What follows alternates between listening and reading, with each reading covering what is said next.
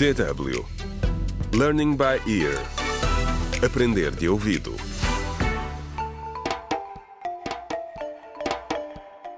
Contra o crime. Olá, bem-vindos ao quinto episódio do audiolivro Contra o Crime, Sair da Sombra, escrito por Ursil Nhoé.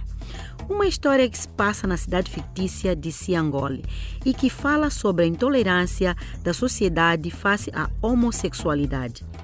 No último episódio, a família de Jaime recebeu a notícia de que o jovem foi espancado e está hospitalizado. Entretanto, já passaram alguns dias e o jovem está agora a sair dos cuidados intensivos.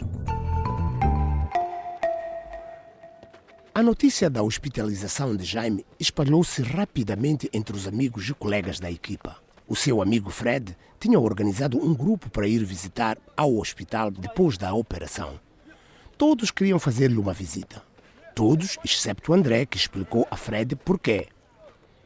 Não vou vê-lo até descobrir mais sobre as circunstâncias deste ataque.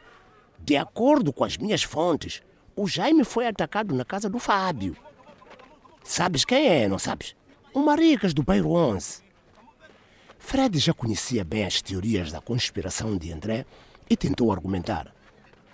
Deves estar enganado, disse ele. Estamos a falar do Jaime. Por que andaria ele por aí com o Fábio? André decidiu avançar com seus dotes de investigador e tentar algo com Josina, a rapariga que todos diziam ser namorada de Jaime. Josina, desculpa, mas eu tenho de te fazer uma pergunta muito pessoal. Começou por dizer André. Diz-nos, o que é que se passa exatamente entre ti e o Jaime? Vocês parecem dois pombinhos com elogios e sempre simpáticos um com o outro, mas já estiveram juntos. Fred ficou tão surpreendido como Josina que não hesitou em colocar André no lugar dele. O Jaime está no hospital. Como te atreves a fazer uma pergunta tão íntima? exclamou ela. Ficam a saber que o meu amor pelo Jaime é sincero e verdadeiro, enquanto tu, André, estás sempre a gabar-te das tuas muitas conquistas, mas nunca ninguém te viu realmente como uma rapariga. Disse ela virado as costas e partindo. André ficou surpreso, mas não sem resposta. Ah, vê-se que toquei no ponto fraco. A reação da Josina só prova o que eu já achava. Ela está claramente frustrada.